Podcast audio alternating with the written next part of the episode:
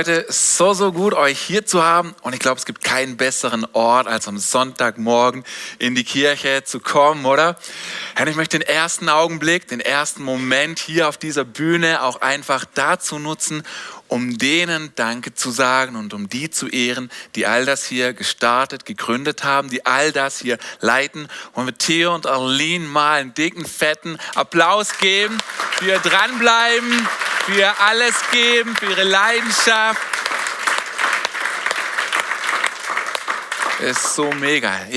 Und dann will ich auch euch in die Augen schauen. Ich will euch Hallo sagen. Wir sagen Danke, dass du dir Zeit nimmst, heute Morgen hier zu sein. Und ich möchte in diese Kamera dort gucken und wir wollen Tottenau und Tingen begrüßen. Komm, lass uns mal Hallo sagen nach Tottenau und nach Tingen. Jawohl.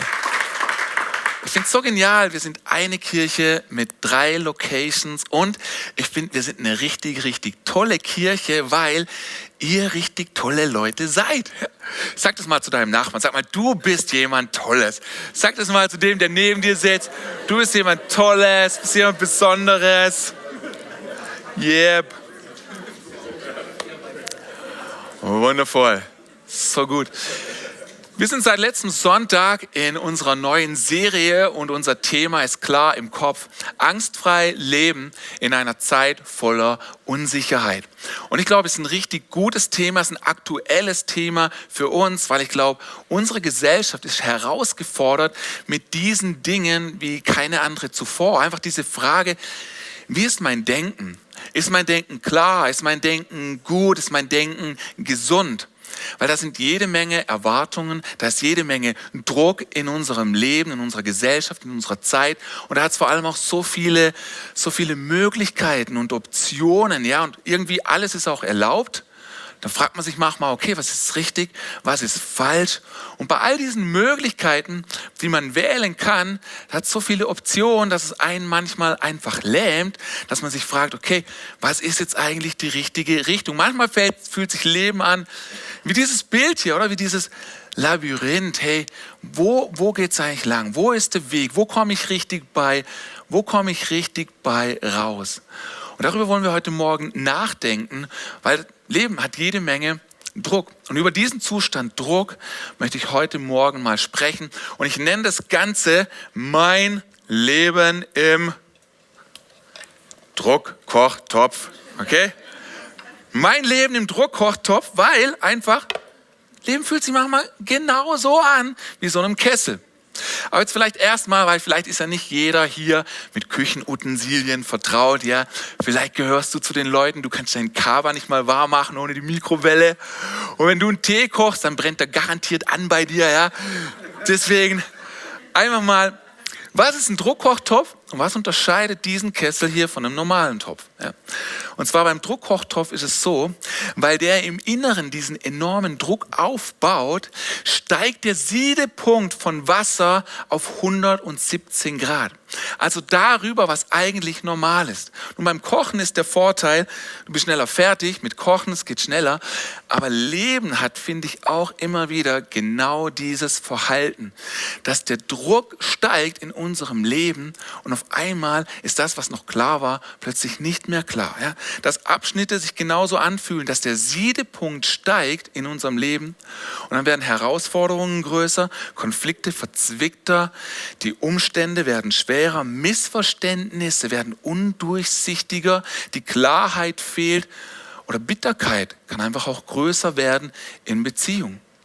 Leben hat manchmal diese Eigenschaft, dass plötzlich das, was wir kennen, das, was normal für uns ist, das wird plötzlich überschritten. Unser Schwellwert für Druck wird plötzlich überlaufen. Es stoppt nicht bei 100 Grad.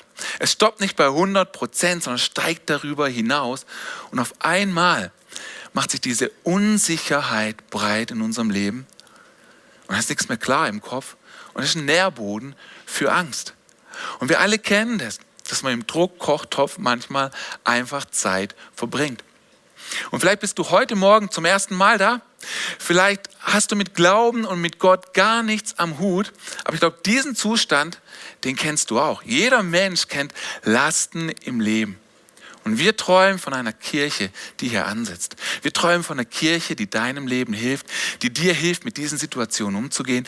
Wir träumen von einer Kirche, die kraftvoll und zeitgemäß ist, die Leben gibt. Wir träumen von einer Kirche, in der du Gott erlebst und kennenlernen kannst. Und zwar, dass du ihn so erlebst und spürst und merkst, Gott ist nicht dieser Gott, der noch zusätzlich Druck in dein Leben bringt, der es dir noch schwerer macht, sondern Gott ist dieser Gott, der dein Leben hebt und der dir Lasten abnimmt.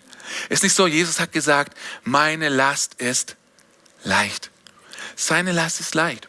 Und so Jesus sagt, nicht mit mir ist alles total easy, mit mir hat Leben keinen Druck, Nee, er sagt schon, da ist Last. Aber mit ihm ist sie leichter. Ich meine, dafür ist Jesus gekommen. Dafür ist er am Kreuz gestorben, um, um unsere Schuld zu tragen. Das, was uns manchmal beschwert, was uns manchmal belastet. Und so wir träumen von dieser Kirche, wo du das erleben kannst. Gott hebt. Gott trägt mit dir die Last. Und wir wollen uns heute Morgen einen Mann anschauen aus dem Alten Testament, und von dem können wir sehr viel lernen. Wir wollen uns einen Mann anschauen, der befand sich auch im Druckkochtopf. Und leider sind dann Fehler unterlaufen. Und von diesem Fehler können wir lernen. Und wir wollen heute Morgen uns Mose anschauen und das Volk Israel. Und Mose mit seinem Volk, sie waren schon raus. Sie waren schon raus aus Ägypten. Sie waren schon raus aus der Gefangenschaft. Eigentlich waren sie kurz davor, wenige Monate, wenige Momente davor, es ins verheißene Land zu schaffen. Aber dann begeht Mose diesen Fehler und er darf das Volk nicht hineinführen und er selber darf auch nicht hinein. Und das wollen wir uns anschauen und wir lesen, wir finden das Ganze im vierten Buch Mose und zwar im Kapitel 20 und ich starte mal ab Vers 2. In Kadesh fanden die Israeliten kein Wasser. Darum gingen sie alle gemeinsam zu Mose und Aaron und machten ihrem Unmut Luft. Ach, wären wir doch auch ums Leben gekommen, als der Herr unsere Brüder sterben ließ. Wozu habt ihr das Volk des Herrn in die Wüste geführt? Doch nur um uns und unser Vieh verdursten zu lassen. Warum habt ihr uns aus Ägypten geholt und an diesen schrecklichen Ort gebracht? Hier wächst nichts. Kein Getreide, keine Feigen, keine Trauben und keine Granatäpfel. Nicht einmal Wasser gibt es hier. Es gibt kein Wi-Fi, keine Klimaanlage, keine Heizung, keine Restaurants, nicht mal ein Schnellimbiss hat es hier. Also einfach um uns mal so in den Kontext mit reinzunehmen. Die Israeliten sind richtig, richtig hart am Jammern. Und jetzt interessant, weil Mose und Aaron, die werden ja richtig richtig heftig angeklagt. Interessant zu sehen, wie die beiden reagieren. Lesen wir mal weiter. Mose und Aaron verließen die versammelte Menge, gingen zum Eingang des heiligen Zeltes und warfen sich dort zu Boden. Da erschien ihnen der Herr in seiner Herrlichkeit. Ich finde es so interessant zu sehen, ja, weil Mose und Aaron, die werden ja hier richtig, richtig hart angemacht. Die werden beklagt und beschuldigt aber was sie machen ist, sie lassen sich nicht auf eine Diskussion ein, sie rechtfertigen sich nicht. Das Erste, was sie tun, ist, sie gehen damit vor Gott. Sie gehen hin und sie beten zuerst. Und es ist einfach auch für uns zum Bild. Oder manchmal rechtfertigen wir uns, manchmal lassen wir uns auf die Sachen ein. Und vielleicht mag das sogar eins zu eins deine Situation sein, dass du merkst, hey, andere Leute die reden, die, die verbreiten Lügen über dich, die reden schlecht hinter deinem Rücken, die klagen dich an. Und manchmal will man dann reagieren. Aber wir sehen hier auch bei jeder Situation, die richtige Reaktion im Leben für Probleme ist, man geht damit zuerst vor Gott. Weil so krass dann zu sehen und zu lesen, Gottes Herrlichkeit kommt. Hey, Gott hat im Himmel für jedes Problem jetzt schon eine Antwort. Für dein Problem hat er im Himmel jetzt schon eine Lösung. Und wir können sie bei ihm einfach abholen. Okay, wir lesen mal weiter, was jetzt passiert. Weil Gott redet, Gott spricht und jetzt spricht er zu Mose und zu Aaron. Nächste Folie. Er sprach zu Mose, nimm deinen Stab. Er sagt, nimm deinen Stab und zwar war dieser Stab, nicht dieser, aber der Stab von Mose, dieser Stab war für Mose was Besonderes. Es war nicht nur ein Stück Holz für ihn. Der hatte, dieser Stab hatte für Mose Bedeutung. Es war dieser Stab, mit dem er das Rote Meer geteilt hat. Es war dieser Stab, durch den, Mo, durch den Gott Mose gezeigt hat, dass er ein Gott ist, der Wunder tut. Weil wie Gott Mose berufen hat, hat er zu Mose gesagt, Mose, ich zeige dir, dass ich dich, dass ich dich unterstütze mit Zeichen und Wunder. Und so sagt er zu Mose, Mose, nimm deinen Stab und schmeiß ihn auf den Boden. Mose tut das und dieser Stab verwandelt sich in eine Schlange. Und dann sagt Gott zu Mose, Mose, jetzt pack die Schlange am Schwanz. Was eigentlich total dämlich ist. Weil eine Schlange packst du, wenn überhaupt, am Kopf. Weil wenn du sie am Schwanz packst, dann hat sie genug Freiraum, um dich gerade wieder zu beißen. Aber Mose, er packt sie am Schwanz und diese Schlange verwandelt sich wieder in einen Stab. Einmal tobte ein heftiger Krieg zwischen den Israeliten und ihren Feinden. Und solange Mose auf dem Berg stand, mit diesem Stab in der Hand und seine Hände mit dem Stab hochhielt, so lange waren die Israeliten am Gewinn. So dieser Stab war wichtig für Mose. Dieser Stab war nicht einfach nur ein Stück Holz für ihn. Und das ist auch noch wichtig für unseren Kontext heute, das einfach zu wissen. So Gott, er spricht und er sagt folgendes zu Mose. Er sagt, nimm deinen Stab. Und dann lesen wir weiter. Nimm deinen Stab. Ruf mit deinem Bruder Aaron das Volk vor dem Felsen dort zusammen. Vor ihren Augen sollt ihr zu dem Stein sprechen.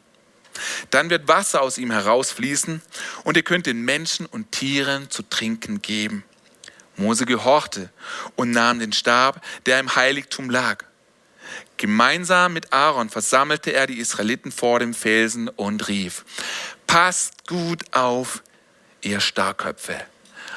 Und hier sehen wir schon, Mose befindet sich im Druckkochtopf. Es dampft schon ein bisschen aus ihm heraus. Ja, also hätte ich euch jetzt heute Morgen so begrüßt mit, jetzt passt mal gut auf, ihr Starköpfe. Das wäre ein super Einstieg gewesen in die Predigt heute Morgen, oder? Ja. Und so, wir, merken hier, Mose, er verliert langsam seine Fassung. Und ich kann das total gut verstehen. Ich kann Mose echt gut verstehen, weil er ist jetzt 38 Jahre lang schon mit diesem Volk unterwegs. Und immer wieder finden sie etwas zum Jammern. Immer wieder finden sie etwas zum Nörgeln, finden sie etwas, was ihnen nicht passt. Und Mose muss echt denken, wann ist endlich genug? Kann man es denen nie recht machen? Wann passt es denn endlich? Wann reicht es endlich? Wann ist es genug? Und wenn ich mich da so reindenke, also mir kommt es also wenn du Familie hast mit Kindern, das kommt einem irgendwie vertraut vor, oder? Dass man sich fragt, wann ist es endlich genug? Wann passt es endlich? Wann reicht es endlich? Kennst du diese Tage, wo du einfach alles tust, damit du einen schönen Tag hast mit deiner Family? Du tust alles, damit die Kinder happy sind? Also ich kenne die Tage, da war ich echt ein guter Daddy. Da war ich so ein richtig guter Vater. Ich bin mit denen in den Pool gegangen. Ich bin mit denen rutschen gewesen. Ich habe so gemacht, als würde es mir richtig Spaß machen. Glaubhaft. Ich habe denen Eis gekauft, die doppelte Portion. Und dann dürfen die länger aufbleiben. Und du gehst Pizza, mit essen, Pizza essen mit ihnen am Abend, ja. Und dann auf der Heimfahrt, nach einem vollen, langen, erfüllten Tag, wissen die nichts Besseres, auf, als auf dem Rücksitz anzufangen zu streiten und zu nörgeln, weil sich ihre Beine berührt haben. Oder irgend so ein Käse. Kennt es jemand? Familie hier? Jawohl, jawohl, aha.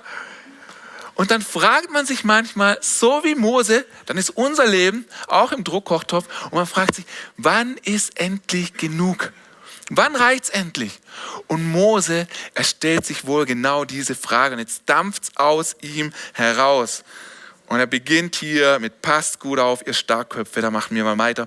Passt gut auf, ihr Starkköpfe.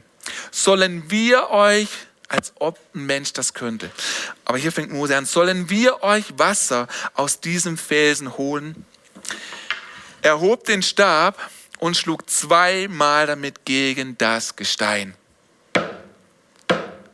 Zweimal haut er auf diesen Stein. Zweimal haut er dagegen obwohl Gott ihm ja gar nicht gesagt hat, er soll auf diesen Felsen klopfen, oder? Gott hat zu ihm gesagt, was hat Gott gesagt? Er soll zu diesem Felsen sprechen. Er soll zu diesem Felsen reden. So, jetzt tut Mose etwas, das Gott ihm gar nicht gesagt hat. Und ich frage mich, funktioniert's? Bin mal gespannt. Wir lesen weiter im nächsten Vers, was passiert. Da strömte eine große Menge Wasser heraus. Das ganze Volk und alle Tiere konnten ihren Durst stillen.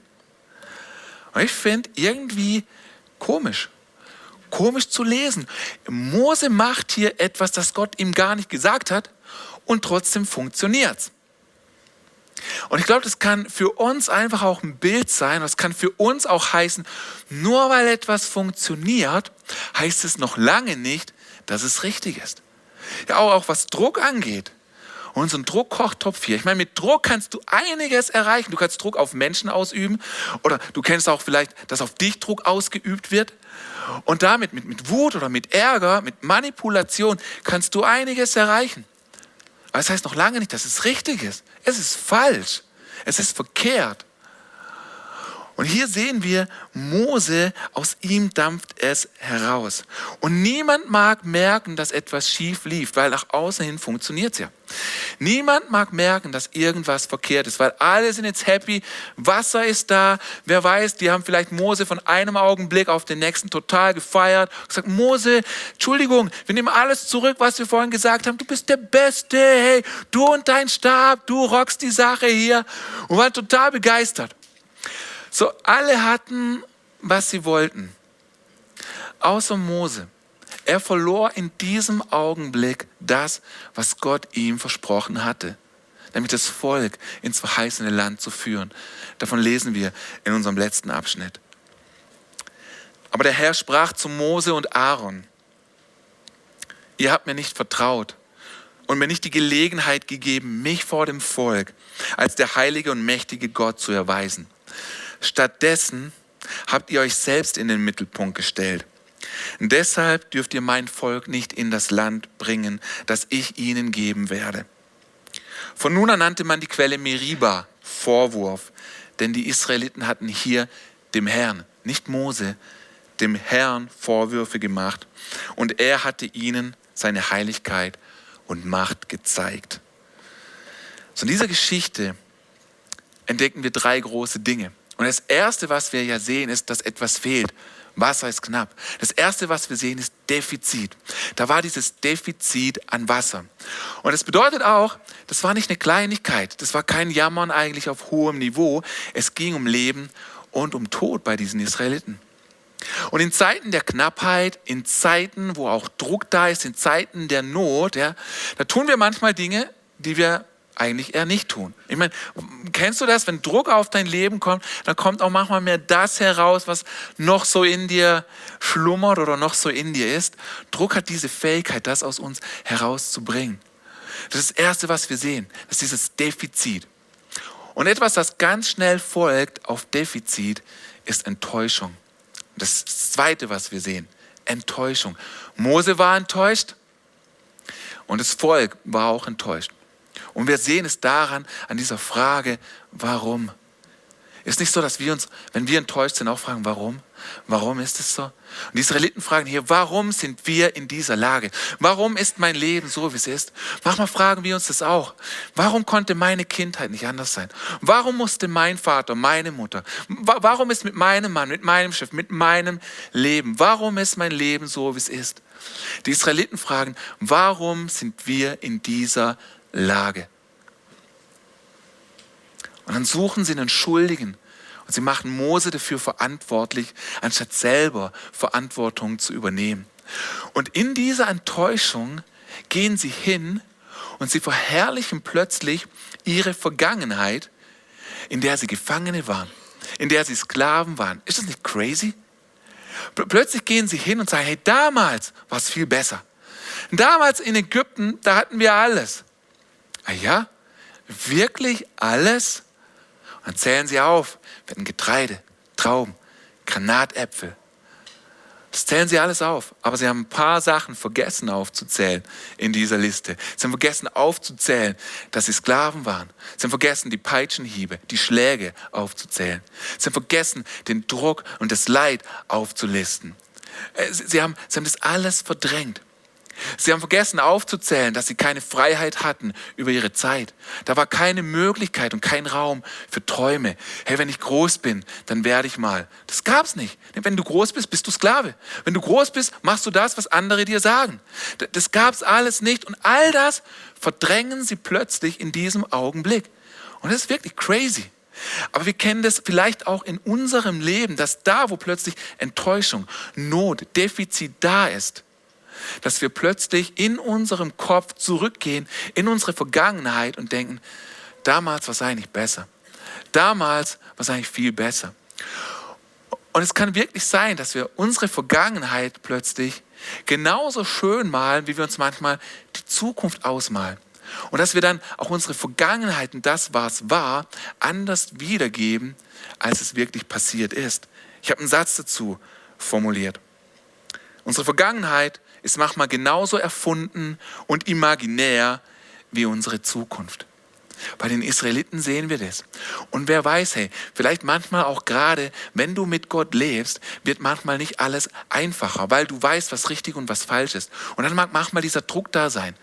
Und, und dieser Satz hier mag vielleicht auch der Grund sein, dass es dich zurückzieht in alte Muster, zurückzieht in alte Lebensstile, zurückzieht zu alten Freunden, von denen du eigentlich weißt, von, äh, zurückzieht in eine Zeit, von der du eigentlich weißt, die war nicht gut, die war nicht richtig, die war, die war eigentlich destruktiv.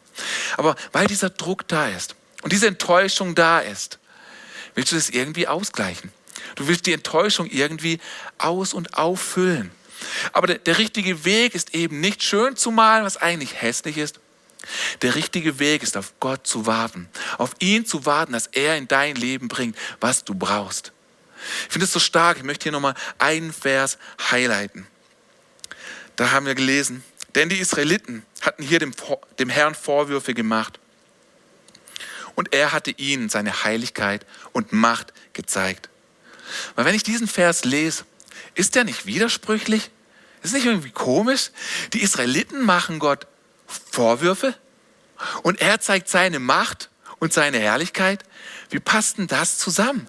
Aber weißt du was? Das passt sehr gut. Und das kann für uns einfach auch heißen und Bedeutung und für uns auch bedeuten, auch da, wo wir keine Lösung sehen, auch da, wo wir dem Druck ausweichen wollen, in dem wir uns manchmal befinden und es uns dann zurückzieht in andere Sachen, vielleicht auch in falsche Sachen. Es kann für uns heißen, Gott ist dabei, sein Wunder zu tun. Gott ist dabei, dich zu versorgen. Auch dann, wenn wir Dinge falsch machen, auch dann, wenn Vorwurf in uns ist, auch dann, wenn wir manchmal Sachen versemmeln. Hey, Gott ist ein Gott, der Wunder tut. Er will dir helfen. Und manchmal fühlen wir uns genauso oder in einem Druckkochtopf und wir halten es manchmal nicht aus.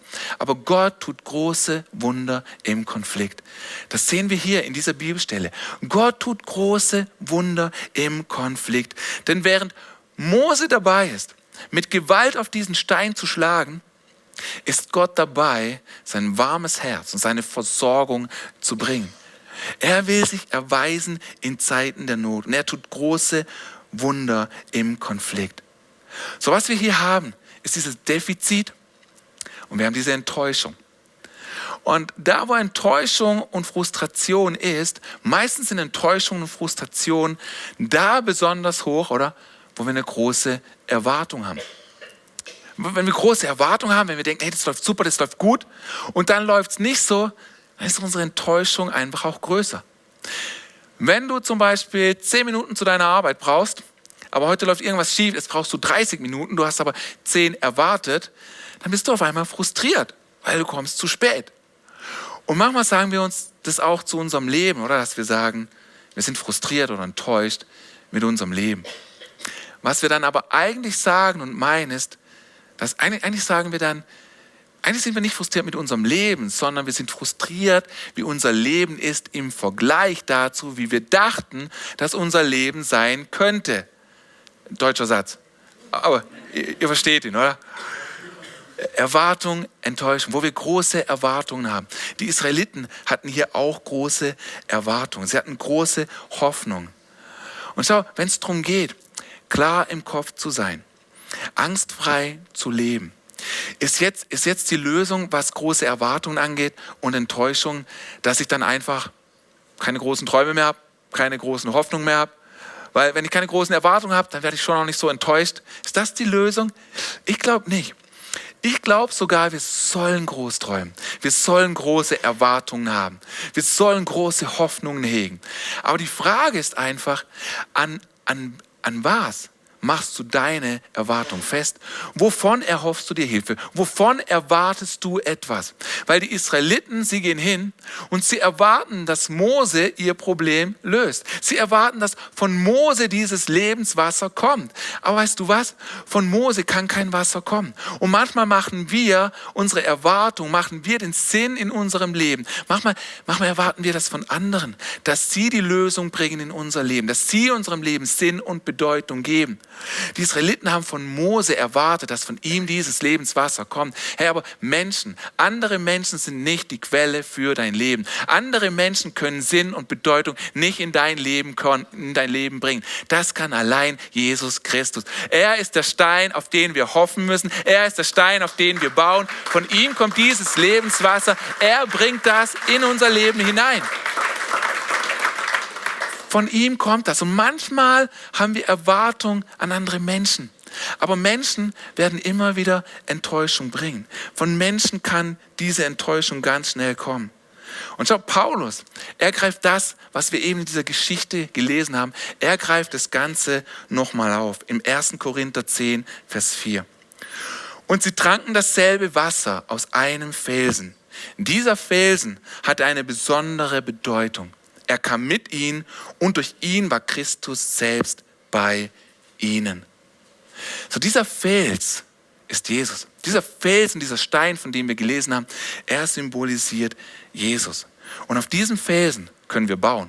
In dieser Fels kann unser, kann dein Fundament sein. Nicht andere Menschen sind ein Fundament. Und das Beste, was wir tun können für, für unseren Seelenfrieden, für unsere innere Ruhe, das Beste, was wir auch tun können für einen klaren Kopf, ist, dass wir hingehen und unsere Erwartungen an andere begraben und ans Kreuz bringen und anfangen von Gott zu erwarten, dass er in unser Leben bringt, was wir brauchen. Aus diesem Grund fängt unsere Vision als Kirche auch an mit Gott kennen. Damit fängt es an. Es fängt nicht an mit anderen Leuten, nicht mit anderen Menschen, weil Gott zu kennen ist das Fundament für alles. Dann kommt Freiheit erleben. Dann kommt Bestimmung entdecken und einen Unterschied machen. Und dafür sind andere notwendig. Dafür braucht es jeden, da braucht es dich. Aber beginnen tut es mit Gott zu kennen, weil er ist der, der das in dein Leben bringt, was du brauchst. Und er erweist sich besonders in Zeiten der Not, besonders in Zeiten von Druck, erweist er sich als der, der Wunder tut. Hast du es auch schon mal komisch gefunden, dass manchmal Gott dieser Gott ist, der auf den letzten Drücker die Lösung bringt? Eigentlich komisch. Aber Gott ist so und das ist was Gutes, weil in Zeiten von Druck, da werden wir auch stark in Zeiten von Druck werden wir auch weich, beides gleichzeitig. Wenn unser, wenn unser Herz weich wird, dann kommen wir damit auch viel schneller vor Gott weil wir merken, okay, ich habe die Lösung nicht, ich bin nicht selber stark, ich brauche jemanden, der stark ist, ich brauche jemanden, der für mich kämpft. Hey, und ich will dir sagen, heute Morgen, wenn du in so einer Zeit bist und dein Leben fühlt sich an wie im Druckkochtopf, wenn du das Gefühl hast, es zieht dich zurück in alte Muster, von denen du weißt, sie sind eigentlich nicht gut, ich will dir sagen, wenn du in so einer Zeit bist von Defizit und Enttäuschung, mach dich gefasst auf dein Wunder. Mach dich gefasst darauf, dass Gott etwas bringt. Mach dich gefasst darauf, dass Gott Gott dir dieses Wasser, dass er sprudeln lässt, was du brauchst für dein Leben. Wie ich 23 Jahre alt war, da musste ich meine Diplomarbeit fertigstellen für, meine, für mein Studium in der Tontechnik. Und bei dieser Sache wollte ich es mir ganz, ganz leicht machen. Noch jemand hier, der es gerne leicht macht? Ich wollte es mir leicht machen. Man muss sich ja nicht zusätzlich Druck machen, oder? Und deswegen habe ich ein Thema eingereicht, von dem ich dachte, das ist easy. Und es war ein Thema, ich wollte schreiben, einfach über Gitarrenverstärker in diesem Bereich Tontechnik. Und das haben andere vor mir auch schon gemacht. Und die sind durchgekommen damit. Jetzt bei mir, ich Glückspilz, bei mir gab es einen Wechsel in der Schulleitung. Und wie ich mein Thema eingereicht habe, haben sie gesagt, Herr Reichmann, es ist zu Pillepalle, mit diesem Thema können Sie hier keinen Abschluss machen. Dann haben sie mir ein anderes Thema vorgeschlagen, haben gesagt, was du aber machen kannst, anstatt nur über Gitarrenverstärker zu schreiben, kannst du hingehen und einen Original-Gitarrenverstärker messtechnisch mit seinem digitalen Abbild vergleichen. So ein digitales Abbild, das sind wie diese Pedalboards da hinten. Ja, wir haben ja keine echten Amps mehr auf der Bühne oder die Gitarristen haben das hier manchmal am Start. Und das sollte ich jetzt messtechnisch miteinander vergleichen.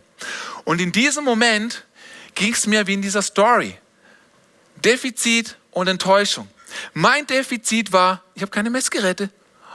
Und wenn ich welche gehabt hätte, hätte ich nicht gewusst, wie man sie bedient. Und so, was auf dieses Defizit folgte, war Enttäuschung. Jetzt habe ich die ganze Zeit gelernt hier. Jetzt war ich die ganze Zeit bis am Schluss dran, habe ich gute Noten geschrieben und jetzt scheitert dieses Studium an dieser blöden Diplomarbeit. Enttäuschung. Und die andere Enttäuschung war, ich brauchte diesen Abschluss, um mich für einen Job zu bewerben, weil ich brauchte Arbeit, denn Tanja war im siebten Monat schwanger. Gutes Timing, Martin. Und so war echt dieses Defizit da und ich war so enttäuscht. Und abends in einer kleinen Gruppe, in Waldshut damals, Theo hat die geleitet, da habe ich angefangen, meine Situation zu schildern. Und ich kannte Theo damals noch nicht lang. Wir sind frisch hierher gezogen von Donaueschingen nach Waldshut. Und so klag ich mein Leid und ich jammer wie die Israeliten. Und warum bin ich nur in dieser Lage? Und wenn ich am Jammern bin, fängt Theo euphorisch an zu reden und sagt, Martin, wow, ich glaube, dass Gott hier ein Wunder tut. Ich glaube, dass da, wo der Druck jetzt hoch ist, dass Gott kommt. Er macht dir eine Tür auf. Martin, ich glaube, wir schaffen das. Wir kriegen das hin. Wir finden eine Lösung. Und weil Theo so oft auch in dieser Wir-Form gesprochen hat und gesagt hat, wir finden eine Lösung und ich ihn noch nicht so gut kannte, stieg in mir langsam die Erwartung, vielleicht weiß er, wie das geht. Vielleicht weiß er, wie man das macht. Und so schaue ich ihn erwartungsvoll an und frage Theo, ja, weißt du, wie man den Gitarrenverstärker messtechnisch mit seinem digitalen Abbild vergleicht? Und er schaut mich an und sagt, nö. Nein, weiß ich nicht. Meine Erwartung war da, jetzt bam, wieder Enttäuschung.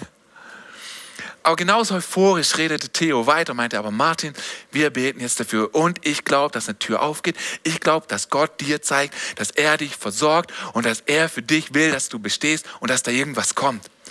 Und dann haben wir gebetet und mein Glaube war so unteres Mittelmaß. Aber hey, ungelogen, in der nächsten Woche, in den nächsten sieben Tagen hatte ich an einem Abend von einem Moment auf den anderen alles, was ich brauchte für diese Diplomarbeit. Ich habe parallel in einem Gitarrenladen gejobbt, um ein bisschen Money zu machen. Und während mein Chef in den Laden kommt und ich hinterm Tresen stehe, schaut er mich an und er merkt, irgendwie stimmt was nicht, dass ich deprimiert bin. Und so kommt er auf mich zu und fragt, was ist los? Ich erzähle ihm von meiner miserablen Lage, von meiner auswegslosen Situation. Und in dem Moment strahlt auch er mich an und sagt, Martin, wo ist das Problem? Hey, komm mal mit. Und dann ist er mit mir hinter den Laden in einen anderen Raum. Und das war seine Werkstatt. Und da standen alle möglichen Geräte. Alles Mögliche stand da rum.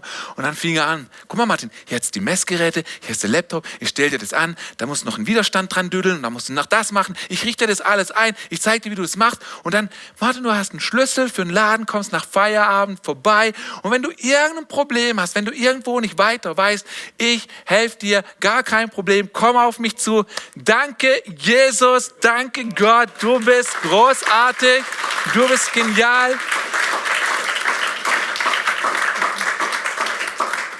Und so, hey, was ich dir einfach damit sagen mag, mit dieser Story auch, hey, mach dich gefasst auf dein Wunder. Weich nicht aus, wenn dein Leben sich jetzt im Druck befindet. Gott ist dabei, sich zu erweisen. Gott will dir Türen öffnen, die jetzt noch zu sind. Gott ist dieser Gott, der Wunder tut im Konflikt. Auch wenn dann noch so viele Defizite sind, auch wenn deine Enttäuschung noch so groß ist, hey, halt dem noch ein bisschen stand. Gott wird kommen und er wird ein Wunder tun. Wir haben Defizit, wir haben Enttäuschung. Aber das ist noch eine dritte Sache, die wir in dieser Geschichte sehen und finden bei Mose. Und die finde ich sehr, sehr spannend. Weil ich habe mich gefragt, warum sagt Gott zu Mose, Mose, nimm deinen Stab, geh zum Felsen und sprich zu ihm.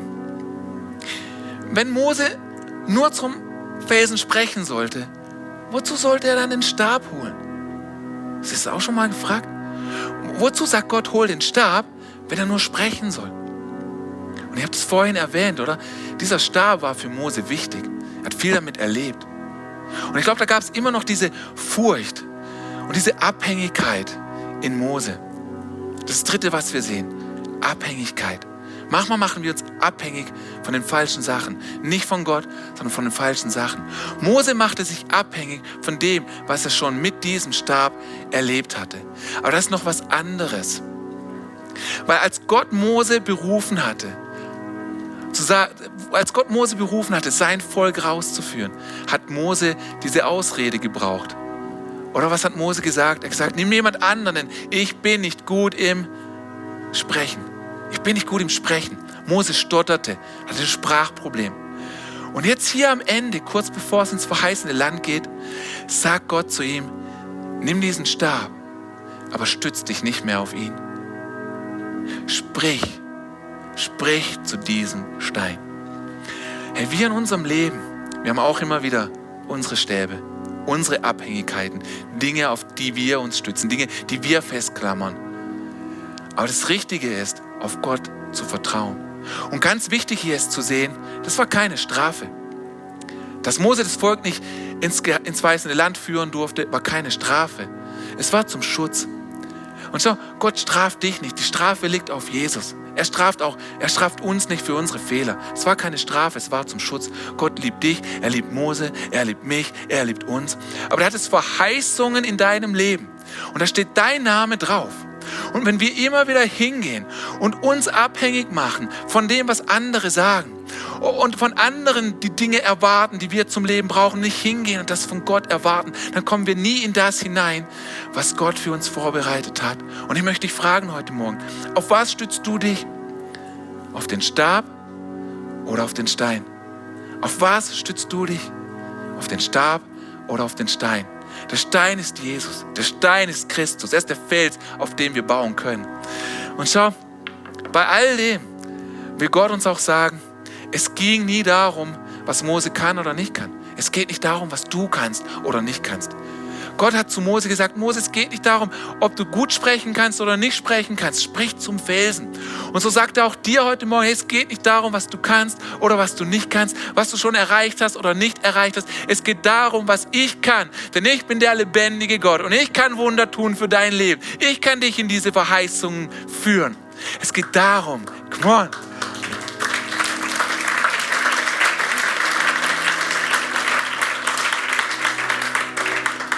geht nicht darum, was du schon erlebt hast.